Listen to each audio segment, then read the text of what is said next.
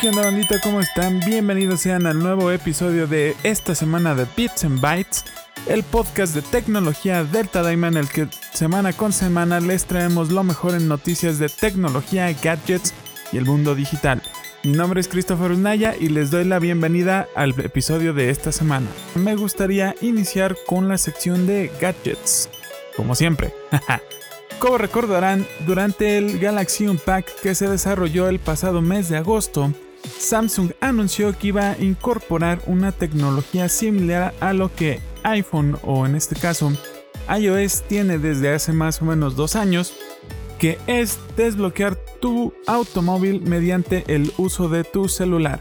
Como recordarán, Apple cuando lo presentó, lo presentó de la mano con BMW si mal no recuerdo, en el que básicamente puedes añadir a través de la aplicación de BMW una llave digital a tu teléfono y con esto poder desbloquear tu vehículo sin siquiera sacar tu celular del bolsillo.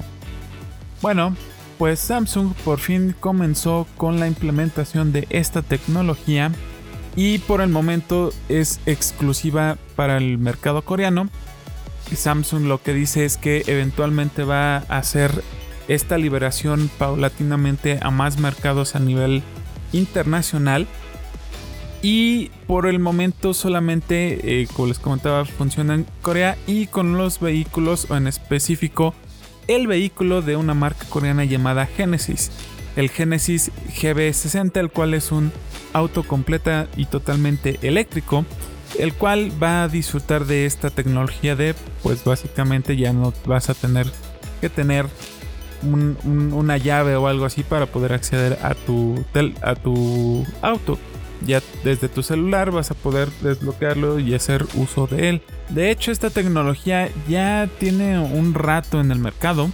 La, por ejemplo, la marca de automóviles eh, Tesla, esta marca americana, ya lleva desde hace un rato utilizando el que puedas utilizar tu teléfono como una forma de desbloquear tu carro.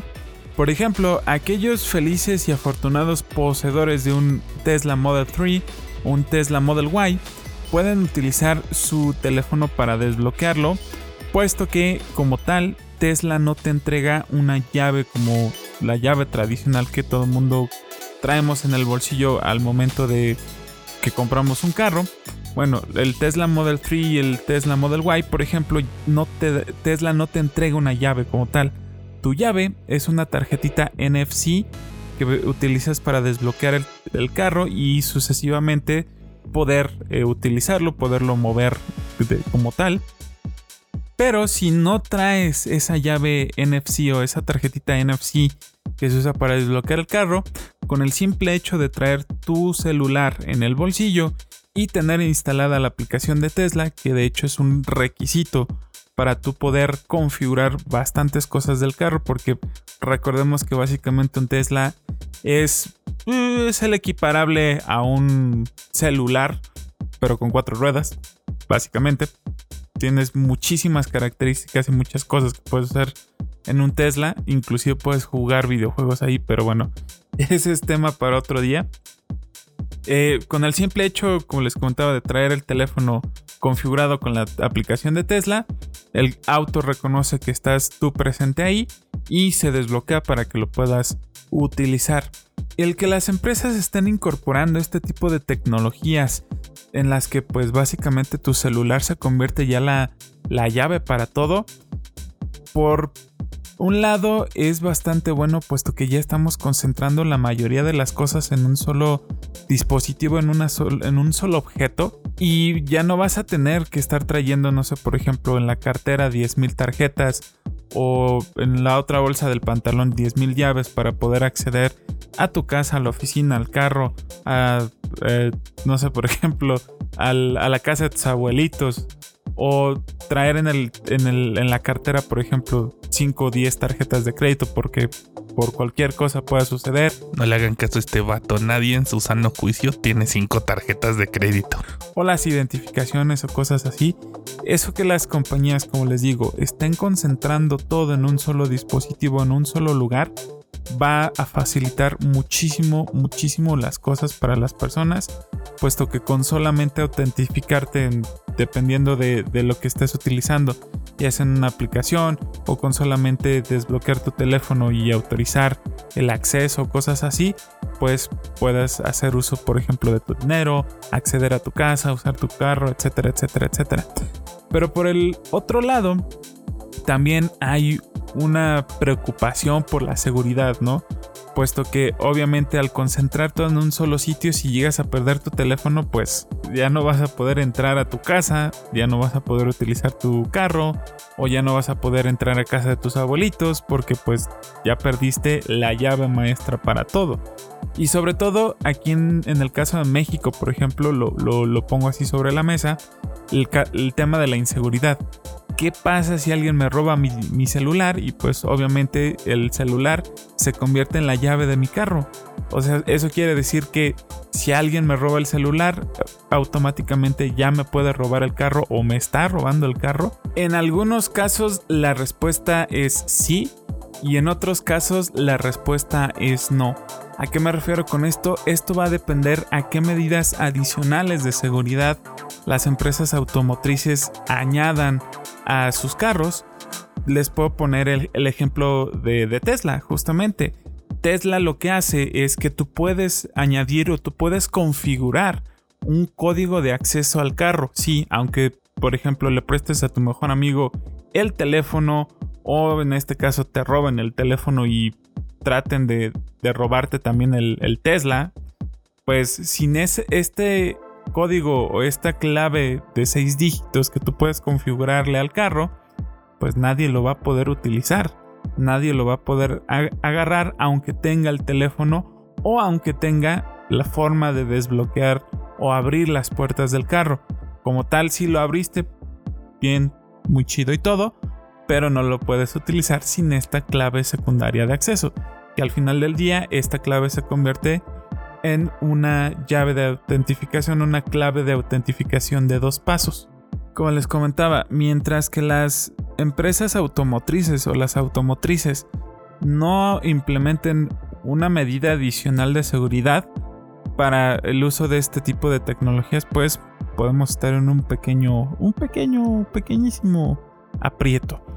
Pero como tal, yo celebro y aplaudo el hecho de que ya puedas tener en, pues ya básicamente en todo el ecosistema, tanto Android como en el caso de Apple, ya puedas tener este tipo de tecnologías o este tipo de, de nuevas características que integran de una manera muchísimo mayor a tu celular y las cosas que utilizas al día con día.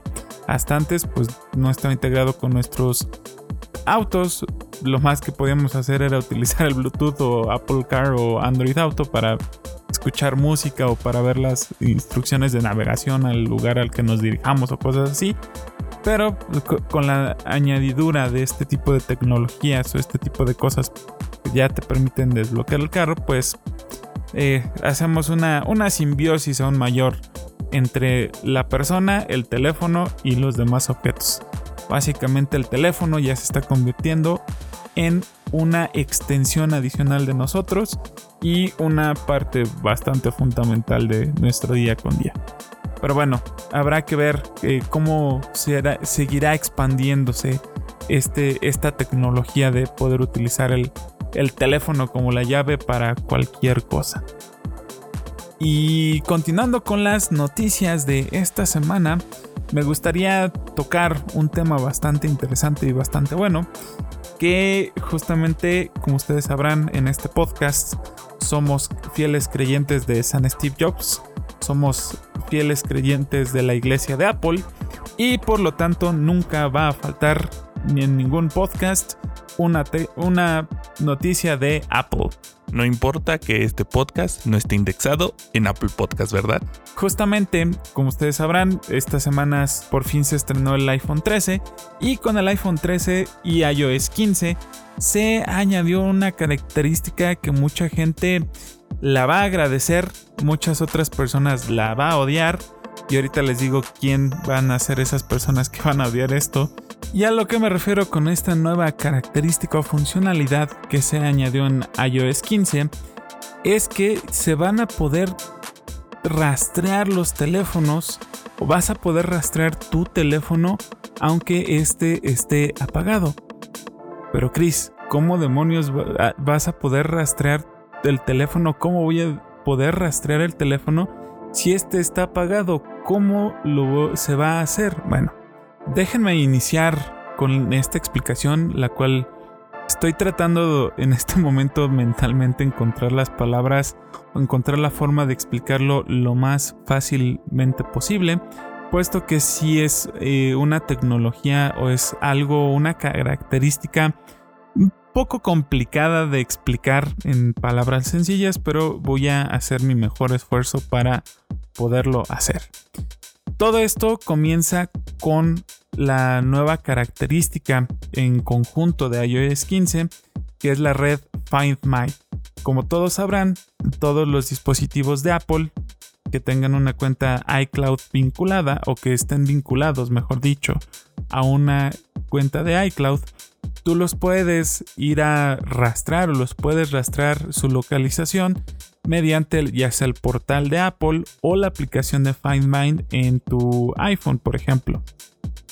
Desde ahí tú puedes revisar en dónde está tu teléfono, ponerlo en modo perdido o emitir alguna alerta, algún sonido para, pues si está en tu casa, saber dónde diablos está. O ya de plano, si eh, todas las esperanzas se perdieron, pues eh, eliminar todos los contenidos del dispositivo para que nadie pueda hacer mal uso de, de toda la información personal que tienen nuestros aparatos, ¿no? Justamente a Find My ahora se le añade esta red Find My, que es la red Find My.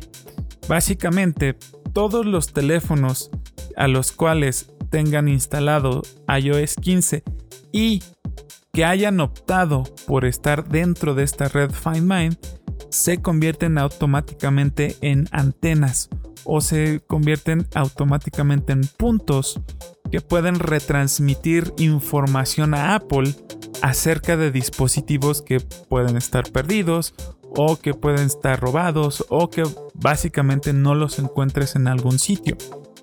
Esto ya lo habíamos eh, comenzado a ver como tal en cuando se estrenaron los AirTags, que es una tecnología similar a, cómo funcionan, que justamente si alguna persona con un iPhone pasa cerca de un AirTag, el iPhone lee esta, esta señal o puede escuchar esta señal que emiten los AirTags y esta información se retransmite a Apple de manera 100% confidencial y cifrada.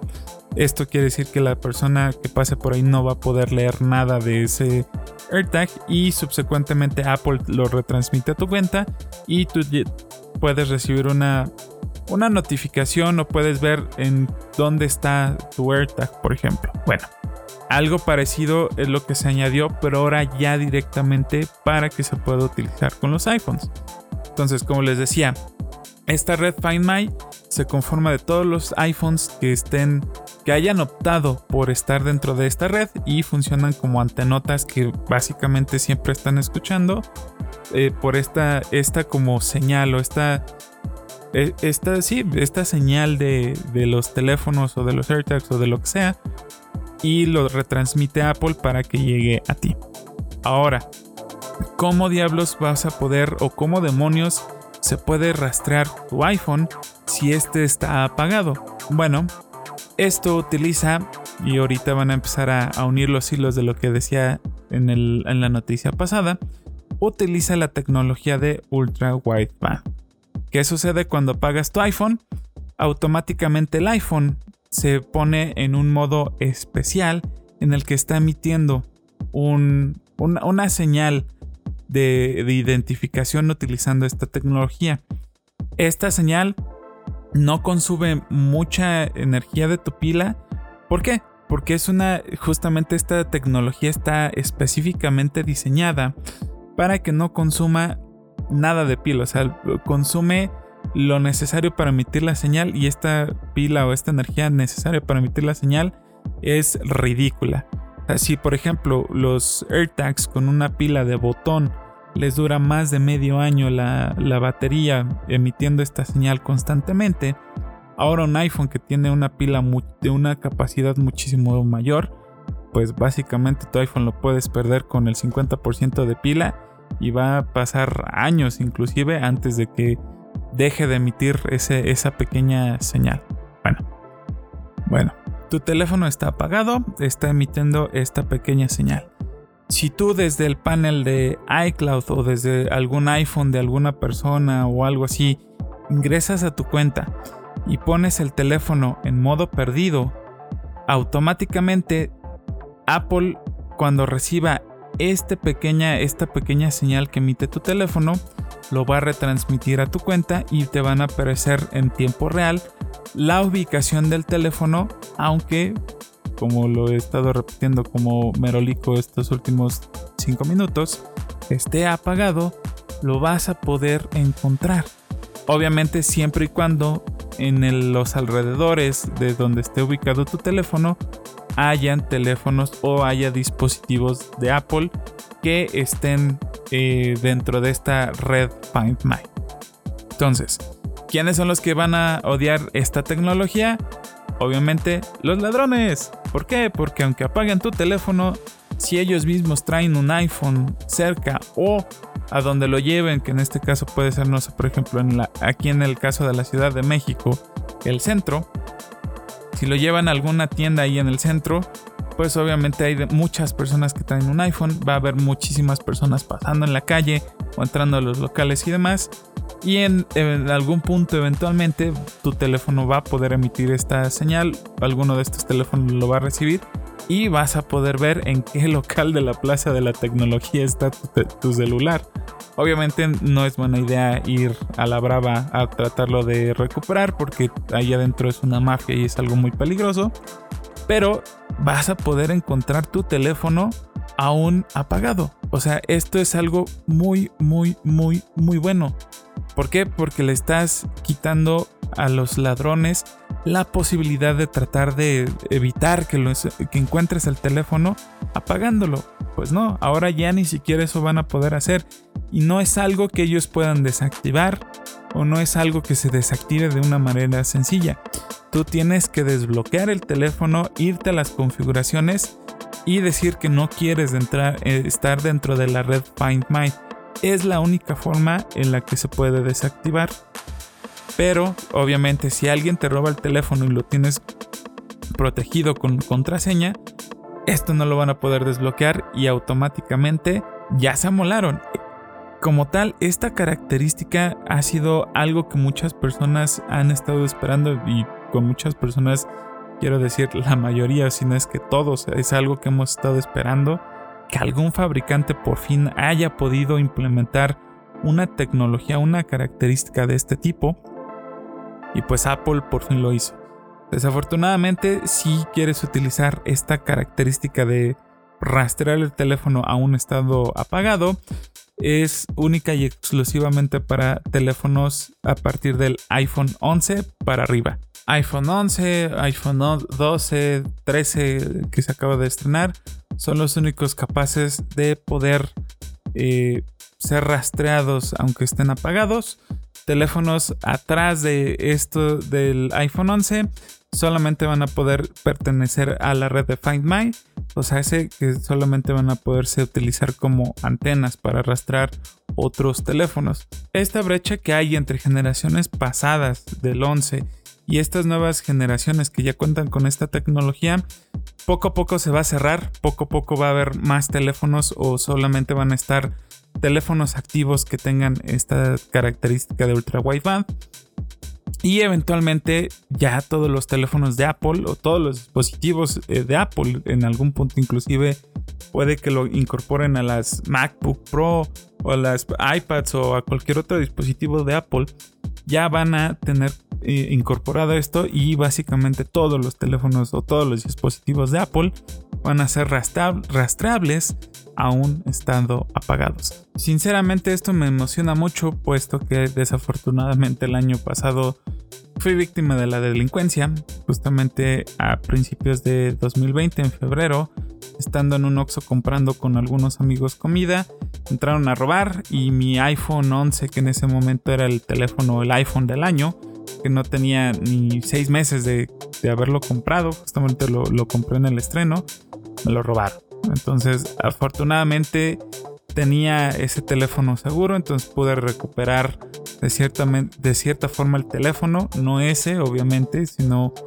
un nuevo teléfono, un nuevo iPhone igualito al que me robaron. Pero lo que más me duele es justamente todo lo que se fue con ese iPhone. Justamente en octubre de 2019 había hecho el que sería el último viaje a Japón antes de que toda la pandemia comenzara. Y tenía varios recuerdos y varias cositas que sí me hubiera gustado poderlos respaldar. Como era mucho, no lo tenía en iCloud, sino que lo quería respaldar en mi computadora, pero pues me tardé en hacer el, respaldo y pues ahí se fueron todo con esto. Entonces, de haber estado esta tecnología activa en su momento, eventualmente hubiera podido, no sé, en conjunto con la policía o algo así, poder ir a, rescatar mi iPhone y decirles, hey, échenmelo por acá. Pero pues no se puede. Pero bueno, no hay, no hay que llorar sobre la leche derramada, sino que eso es algo del pasado y en el pasado se quedó. Y qué bueno que Apple ya por fin implementó esto y esperemos que con esto aquellas personas amantes de lo ajeno la piensen dos veces antes de robar un teléfono porque los vamos a estar vigilando, chapos. Pero bueno, eh, continuando con las noticias de esta semana, me gustaría ya cambiar de sección, a pasar a la chisma tecnológica. Y continuando con noticias de Apple, porque ya saben que en este podcast no terminamos con las, noticias de Apple nunca. Y es que justamente con algo que nos, nos gusta y nos encanta son los chismes, esos rumores que son rumores, son rumores. Y es que justamente se está escuchando en los medios especializados y en las noticias de tecnología que posible y tentativamente Apple tenga bajo la manga otro evento más para este mes octubre, en el que dicen o cuentan las leyendas que se pueden presentar las nuevas versiones de MacBooks, de una posible inclusive una nueva versión de la MacBook Air y una nueva versión de la Mac Mini. Esto obviamente lo que los rumores dicen es que va a incluir una nueva generación del procesador de Apple, el M1, llamado eh, M1X, que va a ser muchísimo más poderoso de lo que el actual M1 es. Y bueno, en conjunto con este nuevo hardware, estas nuevas computadoras que pretende presentar Apple en este evento, pues se va a dejar ver la innovación según esto conociendo a Apple que les, encanta siempre al final de, todo, de todo, de los eventos del año, de lo que sea, aplicar la de hey, but there's one more thing. No me sorprendería que en efecto estos rumores se conviertan en una realidad y que en las próximas una o dos semanas Apple envíe una última invitación para un último evento para este año en el que se haga la presentación de todo esto que les estoy mencionando.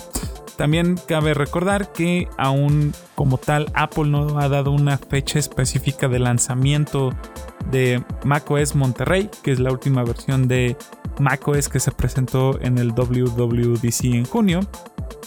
Y que pues empatan las fechas porque dijeron que Monterrey se iba a liberar para el público en otoño. Eh, surprise, estamos en otoño ya. Entonces, estos rumores de un posible evento de lanzamiento de Apple en este mes, o este o más bien un último evento de lanzamiento de Apple de productos, puede empatar con la liberación de Monterrey, justamente con estas nuevas computadoras.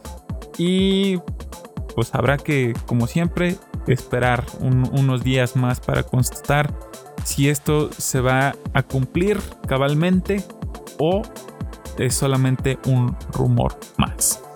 Continuando con las noticias de esta semana, irónicamente esta noticia que les traigo tiene que ver algo con que eh, algo con lo que muy seguramente Kika ya ha de haber hablado o hablará, dependiendo de cómo esté la logística de todo esto acerca de una serie que se estrenó por parte de Netflix en estas últimas dos semanas, creo que la semana pasada, antepasada, no me acuerdo cuándo fue, que es la de El juego del calamar.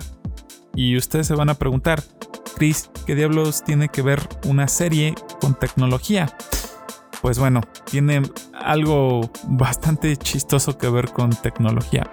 Y es que justamente una, una de las compañías proveedoras de Internet de Corea, SK Broadband, dijo que va a demandar a Netflix por el incremento en ancho de banda de, la de su red hacia Netflix. Sí, esta nueva serie de, o esta serie que estrenó Netflix llamada El Juego del Calamar, fue tan popular en muchas partes del mundo. Aquí en México creo que sí, sí fue bastante popular porque durante como una semana he estado viendo puros memes de la tarjetita de, que te entregan cuando eh, eres invitado a participar. Esto es un spoiler muy chiquito, no es algo que les arruine la serie nada por el estilo. Es lo primerito que van a ver en el primer episodio. Entonces, como tal, no es un spoiler. Espero que no, no me maten. ¡Ah!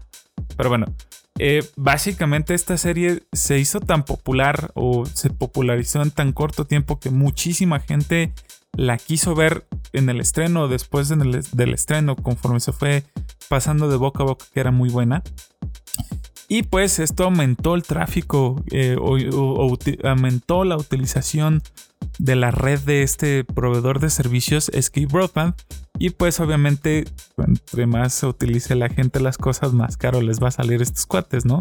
Entonces lo que ellos demandan es que Netflix les pague el uso de la red, ¿no? Entonces esto es un poco, eh, no sé, penoso, es un poco...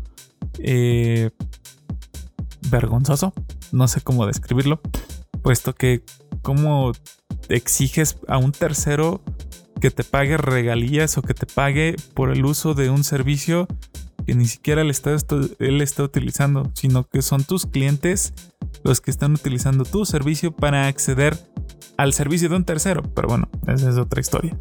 A lo que Netflix dijo que pues va a discutir este tema directamente con el con el proveedor de servicios para ver si pueden llegar a una, a una resolución un poco más pacífica.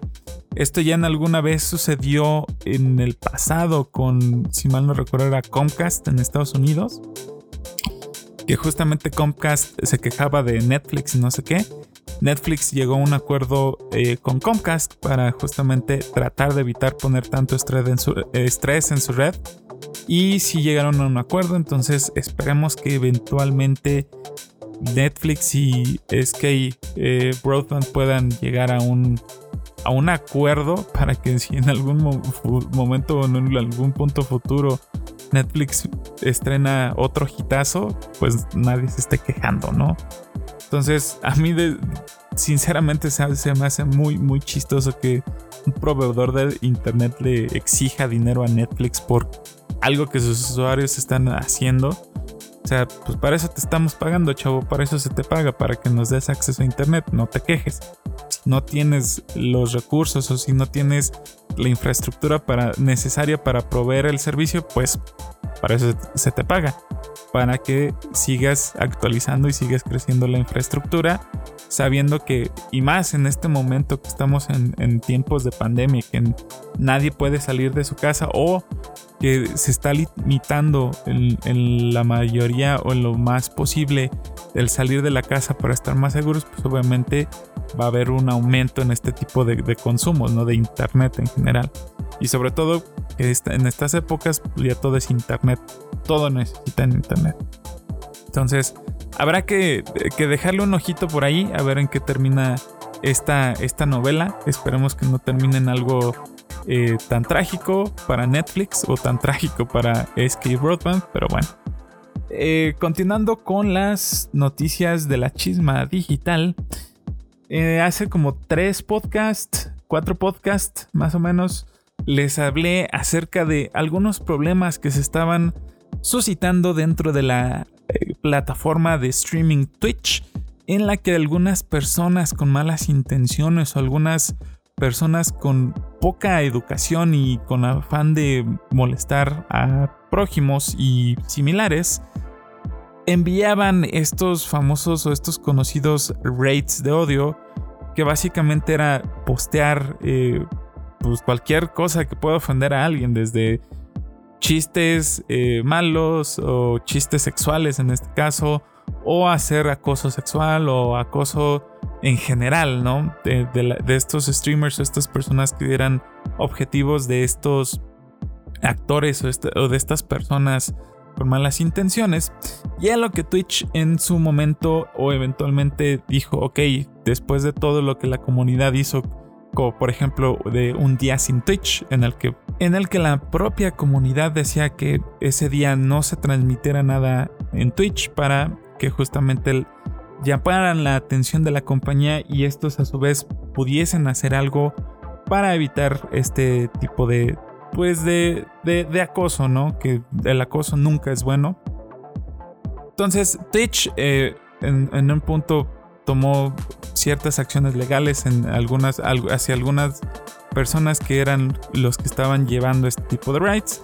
Que justamente dos personas eh, fueron, no, no fueron presentadas, sino fueron demandadas ante una corte en Estados Unidos justamente por esto.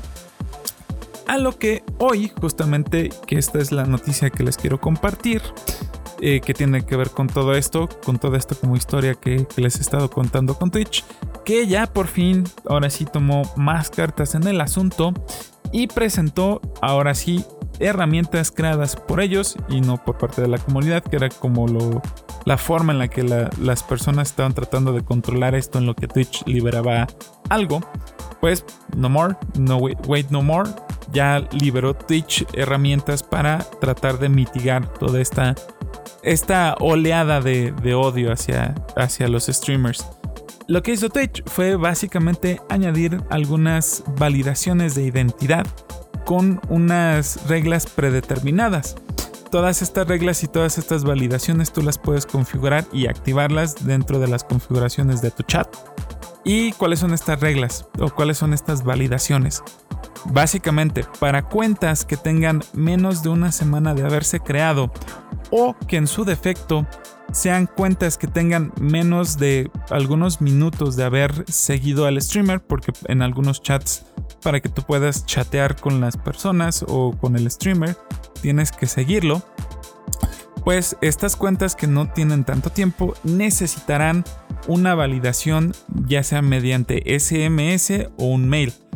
¿Qué es esto? Pues básicamente todas estas cuentas van a tener que dar o van a tener que quedar registradas a un número o una persona como tal. Pues el número generalmente solamente las personas lo tienen.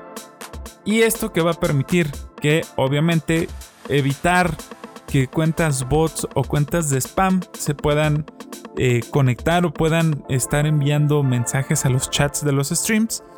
Y de una u otra forma evitar todas estas oleadas de odio hacia los streamers.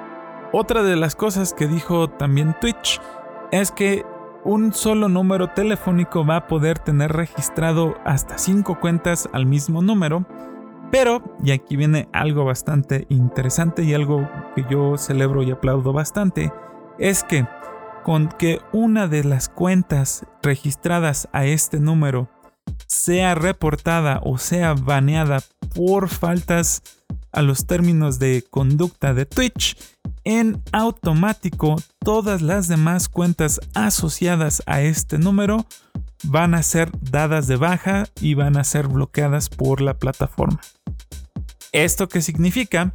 Que básicamente si algún geniecillo o alguien que se quiera pasar de listo dice, ok, sí lo voy a validar, pongo el número telefónico y así.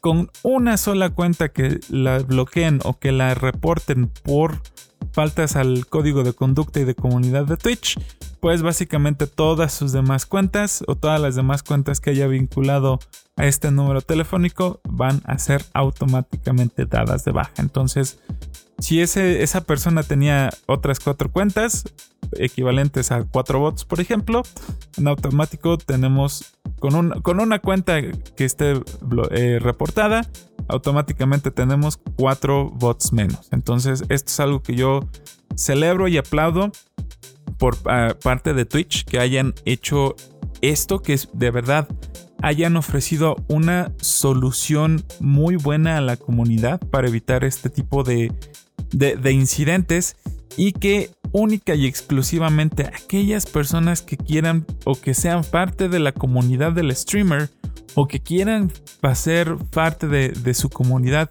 sean aquellas personas que puedan estar chateando, que puedan estar conviviendo, que puedan estar haciendo las cosas de una manera amena, sin estar faltando el respeto, sin estar eh, cometiendo estos actos de odio, sean, como les digo, esas personas las que puedan convivir y no personas con malas intenciones. Entonces, con toda esta telenovela, con este show que ha pasado con Twitch en estas últimas semanas, de verdad lo aplaudo y de verdad se agradece porque muchas veces las empresas dicen, ah, sí, sí, sí, luego hacemos algo y nunca terminan haciendo algo y al contrario, terminan eh, dañando o terminan haciendo un, mal a la comunidad al, no dar las herramientas necesarias.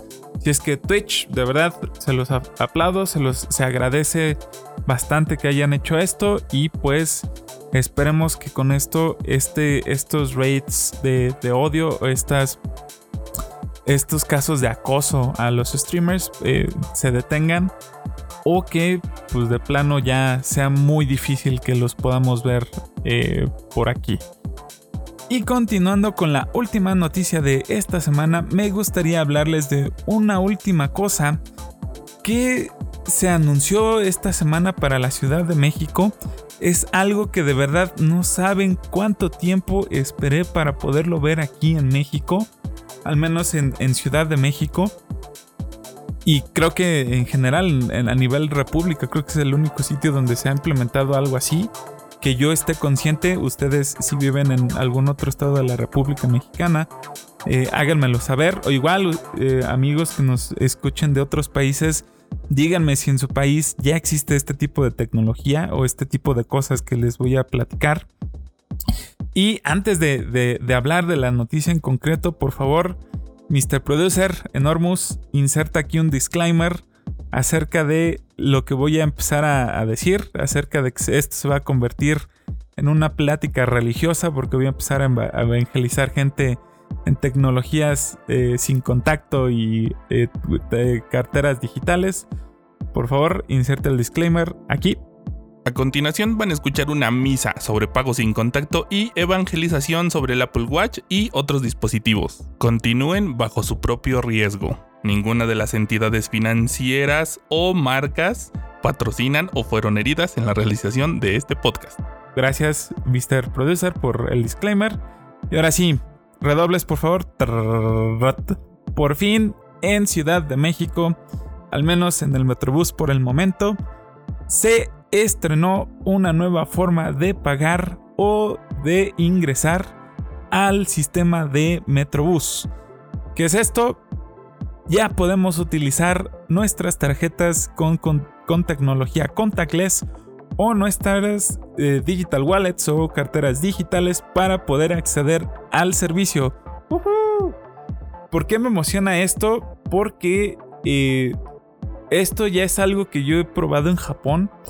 En los viajes que he hecho para allá, siempre que voy para allá es algo que a mí me emociona poder utilizar. Y es algo que le veo demasiado futuro y que es demasiado conveniente para las personas el, del utilizar. ¿Qué es esto? En Japón, históricamente desde hace más de 15 años, tú ya podías utilizar tu celular para poder pagar el acceso a cualquier sistema de transporte en la isla.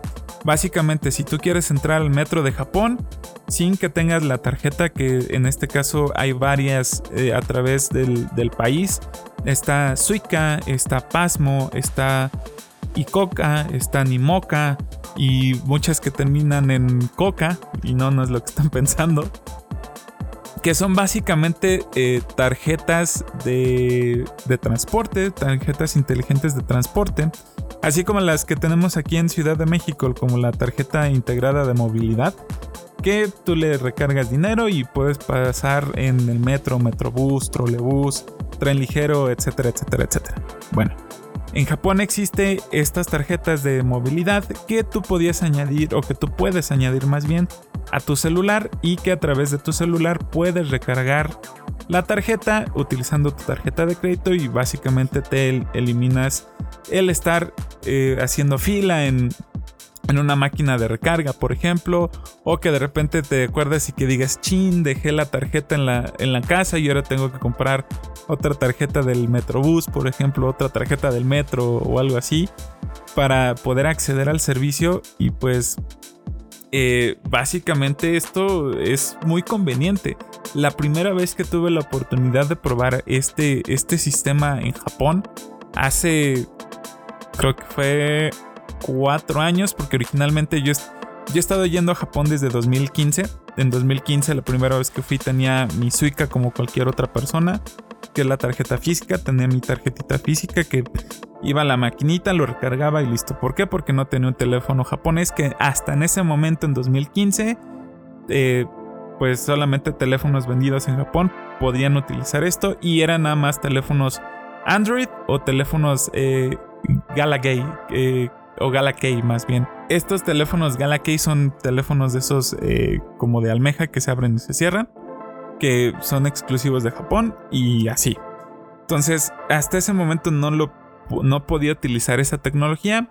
Y eventualmente en 2017 con el estreno del el iPhone 7, Apple introdujo a Apple Pay la posibilidad de añadir una tarjeta Suica a tu celular para que puedas utilizar el transporte de Japón utilizando tu iPhone, ya no solamente los teléfonos eh, Android o los eh, Galaxy, por ejemplo. Entonces, ya con la incorporación de, las, de la Suica Apple Pay, pues ya cualquier persona que tuviera un iPhone 7 en ese momento comprado en Japón, pues podía ingresar de esta forma al servicio de transporte.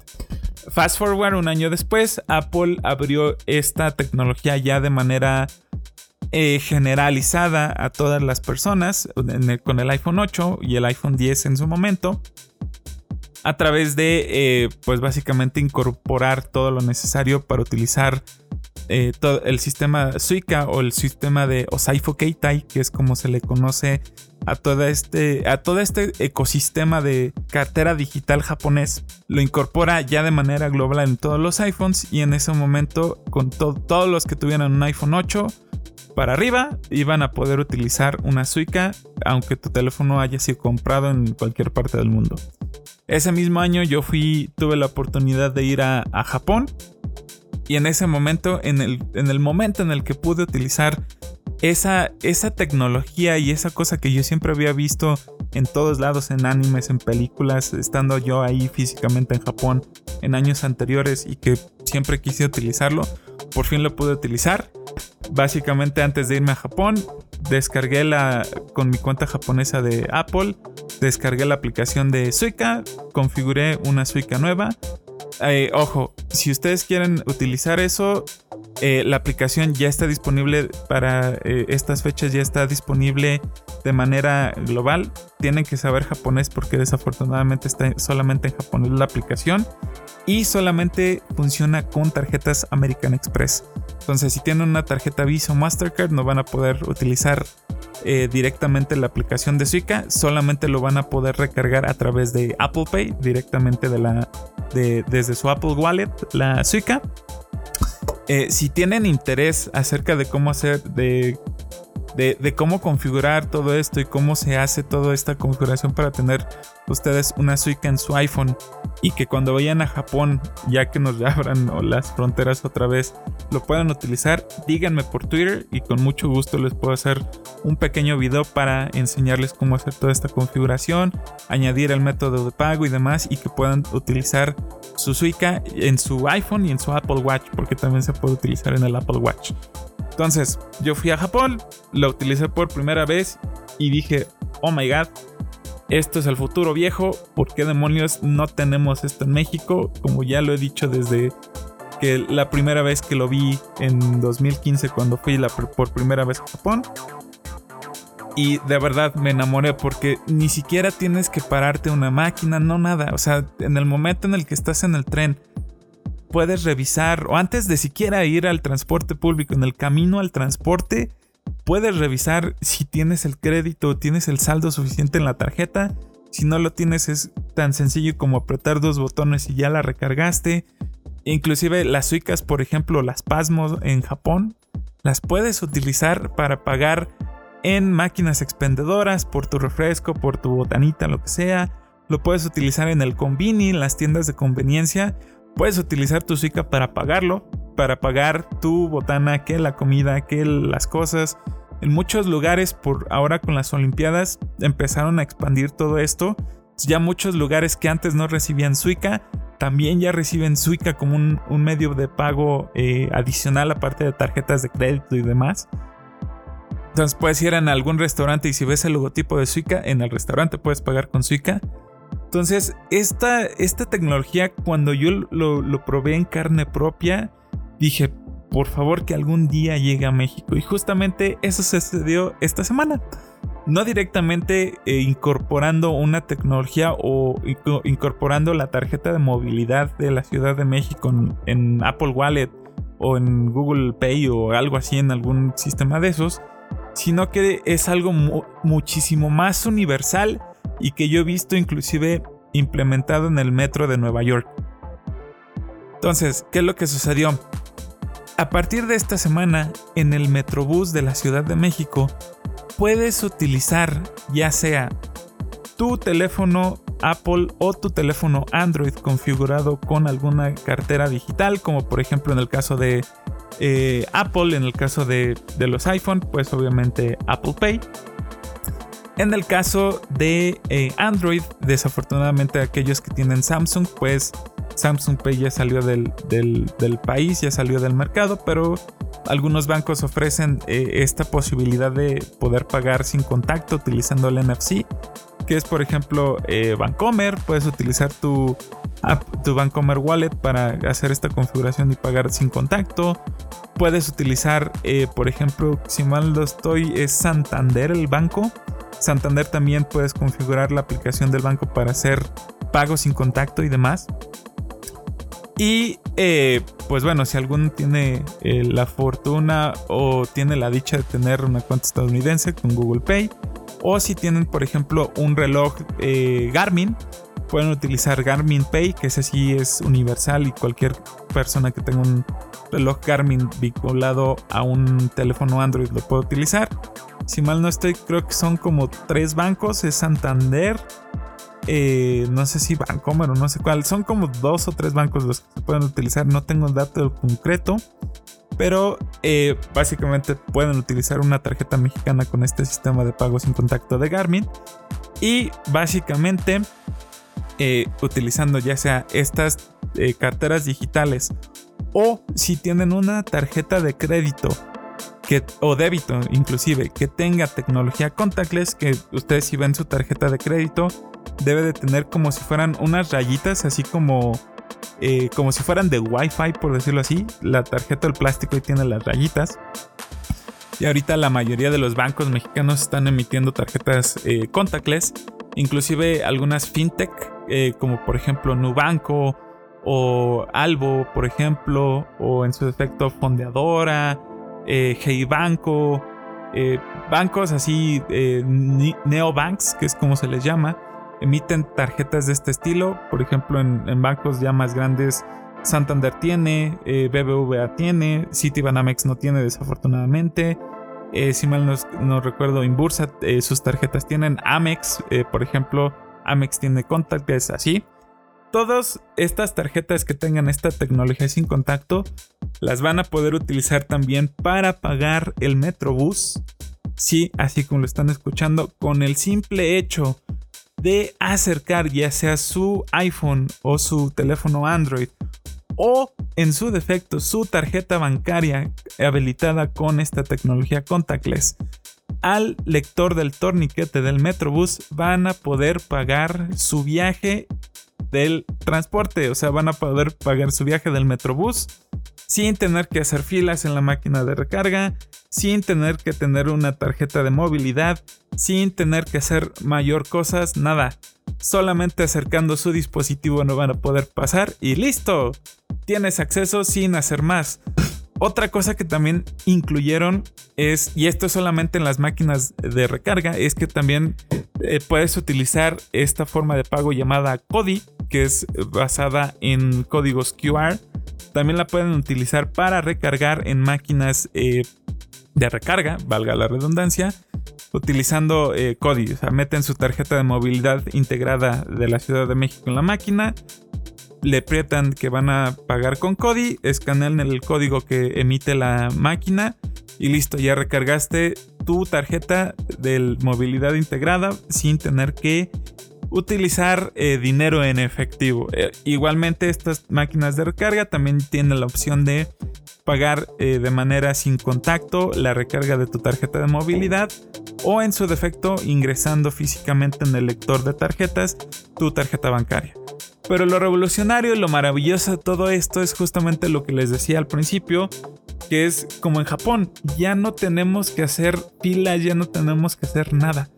Con solamente presentar nuestra eh, tarjeta o nuestro iPhone en el, en el lector del torniquete, podemos pasar. Y esto es emocionante porque nos ahorra tiempo, nos ahorra de cierta forma eh, malos tragos de que, ay, no traigo cambio o que la máquina no funciona y tenemos que ir a buscar a otro tiempo, a otro tiempo, sí, claro, a, otro, a otra estación o cruzarnos al, al otro lado de la estación a ver si la máquina del otro lado funciona o cosas así para poder hacer estas recargas, pues ya no más, no se necesita recargar. Pasas directamente con tu tarjeta bancaria. Y aparte de todo esto, eh, estuve leyendo en varios comentarios en Twitter y en diferentes redes sociales que hay muchas personas que tienen como una preocupación por la seguridad de sus tarjetas. Muchas personas dicen, no, es que si hago eso me la van a clonar. No, es que si lo leen me lo van a leer y me van a robar el dinero. No, es que... No, esperen, esperen. Espérense, bandita, aguántenla es 100 mil veces más seguro utilizar esta tecnología contactless que cualquier otra cosa. Les voy a explicar por qué. Eh, ah, tomen nota, aquí viene la explicación. Estas tecnologías contactless son muy, muy, muy seguras. ¿Por qué?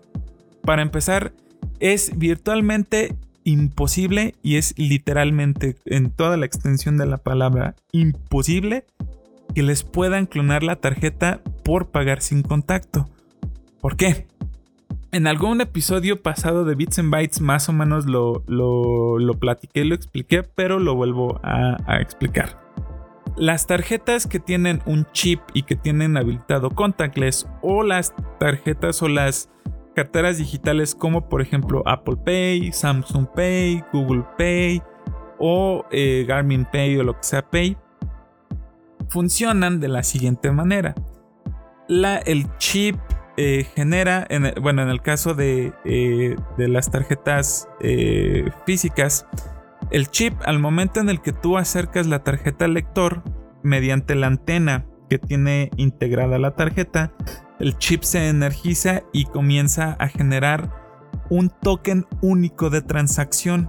Todas las transacciones que utilizan una cartera digital eh, como Apple Pay y demás o que utilizan contactless generan un token único por transacción. Este token es un token que se llama short lived o que tiene un, periodo corto de, de vida que es generalmente un par de segundos lo suficiente como para poder realizar la, transacción.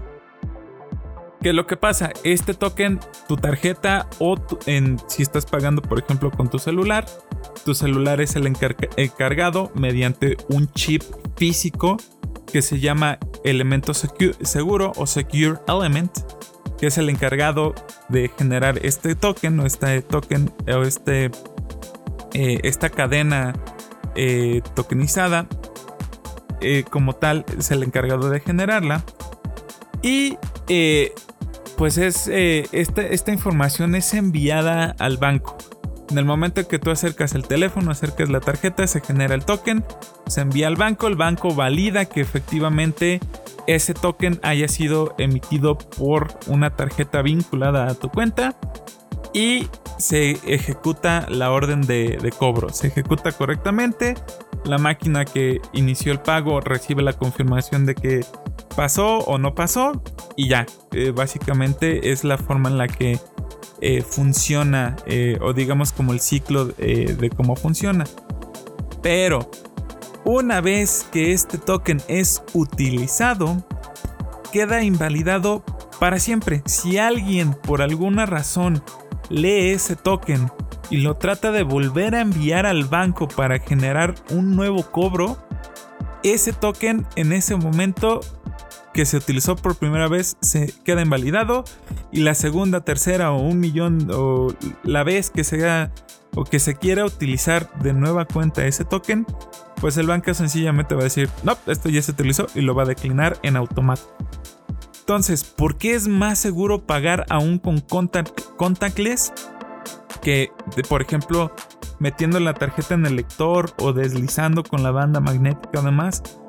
Por esto que les digo, porque este token es un token único por eh, intento de pago o por sesión, por ponerlo de esta forma, y que jamás en la vida va a poder volverse a utilizar, aparte de que tiene un tiempo límite. Si pasa estos, son segundos, literalmente son segundos, son como 5 o 10 segundos lo que dura este, este token cuando se emite, que es el tiempo necesario como para ejecutar toda la transacción completa y eh, pues, que se pueda validar con el banco, autorizarla y que subsecuentemente se realice el cobro o se debite el dinero de tu cuenta. Entonces, si alguien lee este código o este token y lo trata de utilizar, no sé, un minuto, dos minutos, tres minutos después, pues ya también queda invalidado. Entonces ya no se puede utilizar. Básicamente es muy, muy, muy seguro pagar mediante contactless en este tipo de, lugares. Muchas personas dicen, sí, pero si saco mi tarjeta van a ver qué tarjeta tengo. O si saco, por ejemplo, mi celular van a ver qué celular tengo, cosas así. Esas sí se las doy. Eh, desafortunadamente la Ciudad de México eh, en, algunos, en algunos puntos de la ciudad es más inseguro que otro. Eh, voy a ser 100% honesto con ustedes gente que vive aquí en la Ciudad de México lo sabemos de primera mano porque vivimos aquí.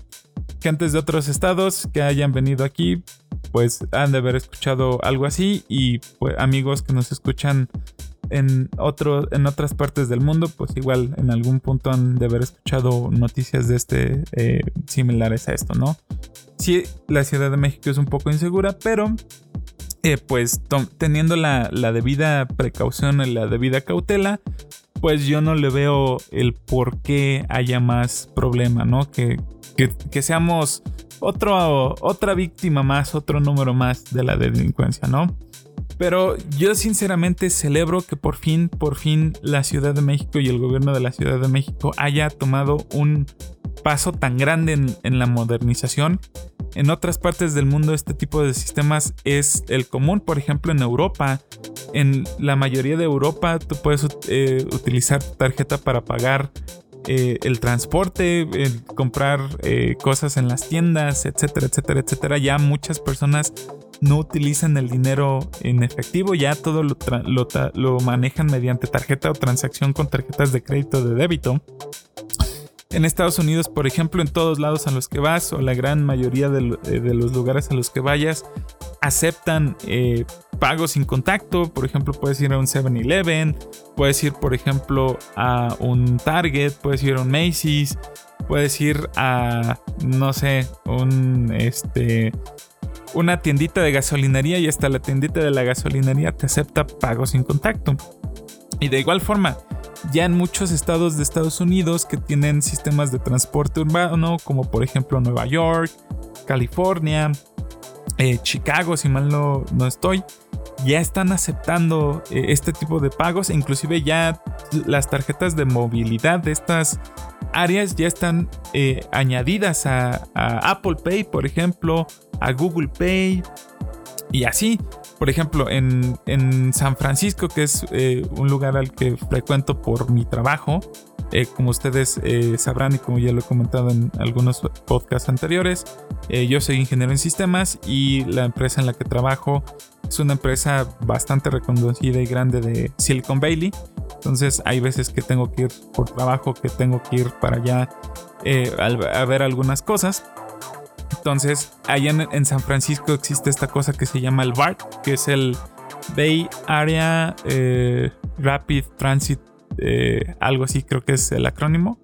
que básicamente es el metro del área de San Francisco, que conecta Oakland con el San Francisco Downtown o el centro de San Francisco y áreas aledañas. Entonces, eh, recientemente Apple, Apple, sí, como no, el consorcio que maneja el BART añadió la tarjeta de movilidad del área de San Francisco a Apple Pay y a Google Pay, que es la Clipper Card, justamente. Entonces, eh, puedes utilizar tu Clipper Card virtual para andar en todo San Francisco, para poderte mover por ahí. Por ejemplo, en el caso de Nueva York, eh, como tal, eh, también creo que se puede añadir ya la tarjeta de, Nueva York, del sistema de transporte de Nueva York. No me acuerdo bien, pero el sistema de, transporte de Nueva York, así como esto que hicieron con el de la Ciudad de México, te permite pagar con tu tarjeta de crédito. Entonces, si tienes Apple Pay, Samsung Pay o lo que sea Pay, o la tarjeta, si tu tarjeta es contactless, con solo acercar eh, la tarjeta al, torniquete, pues ya puedes acceder al, al, sistema de transporte y se te hace el cobro y todo. Entonces, todo esto es bastante emocionante para mí porque cada vez nos vamos acercando aquí en México, por lo menos, a tener estos sistemas de movilidad muchísimo más modernos y que nos permiten ahorrarnos más tiempo en nuestras actividades del día a día, estar muchísimos más seguros. ¿Por qué? Porque ya no tenemos que andar cargando tanto dinero en efectivo con nuestras personas, solamente ya nuestras tarjetas. Y esto, ¿por qué es más seguro? Pues porque si te roban la cartera o si te roban algo, pues como tal no vas a perder dinero, el dinero que traías en la cartera. Y si tratan de utilizar tus tarjetas de crédito o algo así, pues puedes cancelarlas o, inclusive si hay algún cargo que no reconoces, el banco te regresa ese dinero y no lo tienes que pagar y así. Entonces, yo de verdad celebro que estemos avanzando en México en estas cuestiones. A mí me encantaría ver esto implementado en un futuro en, por ejemplo, el metro. Si mal no estoy, por ahí anunciaron que sí está en planes implementar el mismo sistema en el metro. Eso va a ser algo impresionantemente bonito y muy muy padre. Ya no van a ya no vamos a tener que estar ahí peleando con la gente en las filas o soportar la cara que a veces las personas que atienden la taquilla ponen a, las, a los usuarios o estar este pensando en que, ay, no la recargué, si la recargué tengo, no tengo saldo, si no tengo, no, ya directamente vamos a pasar. Ya en el último sitio en el que también me encantaría verlo porque era algo que utilizaba eh, todos los días, el tren suburbano. Si en algún punto también en el tren suburbano lo llegasen a añadir esta forma de, de pago sin contacto utilizando carteras digitales o tarjeta, bueno, ya ya, estaríamos en, otro, otro país. Como hice la, la broma en, redes sociales en algún, alguna vez. ¿Qué clase de suica es esto, no? O sea, todos los transportes los vamos a poder pagar ya con nuestras tarjetas o con nuestro teléfono y así. Entonces, sinceramente me, emociona mucho. Al mismo tiempo me hace extrañar eh, un poquito menos eh, Japón, ya déjenos entrar, maldita sea. Extraño comer takoyaki fresco y bonito. Pero bueno, eh, dejemos de lloriquear. Y pues sí, o sea, estamos avanzando poco a poco. Ya tenemos un paso más en la modernización de nuestra bella y querida Ciudad de México. Y obviamente tener estas modernidades pueden hacer un poco más atractivo nuestro país y nuestra ciudad a gente del extranjero las que van a poder eh, utilizar cosas que están acostumbrados eh, en, su país respectivo de utilizar, los van a poder utilizar aquí. Entonces, veremos, esperemos, recemos y crucemos los dedos, recemos, pongamos nuestro santito de cabeza para que eventualmente ya todo el transporte en el área metropolitana de la Ciudad de México tenga este sistema. Entonces, Ahí si tienen la oportunidad de probarlo o algo así, por favor eh, échenme un tweet para saber sus comentarios y ver qué tal les pareció. Igual si tienen algún, alguna duda acerca de cómo utilizarlo o algo así, ahí por, eh, Twitter eh, mándenme un mensaje y con mucho gusto les puedo pasar como los videos o las guías que, que hay para que sepan cómo utilizar este nuevo sistema de, pagos en el Metrobús de la Ciudad de México y puedan sacar provecho al 100% de ello. Y bandita, hemos llegado al final de este bonito podcast llamado Bits and Bytes.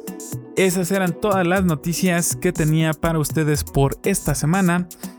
Pero antes de despedir el episodio de esta semana de Bits and Bytes, me gustaría recordarles que El Tadaima tiene otros bonitos podcasts que pueden escuchar mientras hacen el quehacer, lavan los trastes, pasean al perro o, o sencillamente se quieren relajar.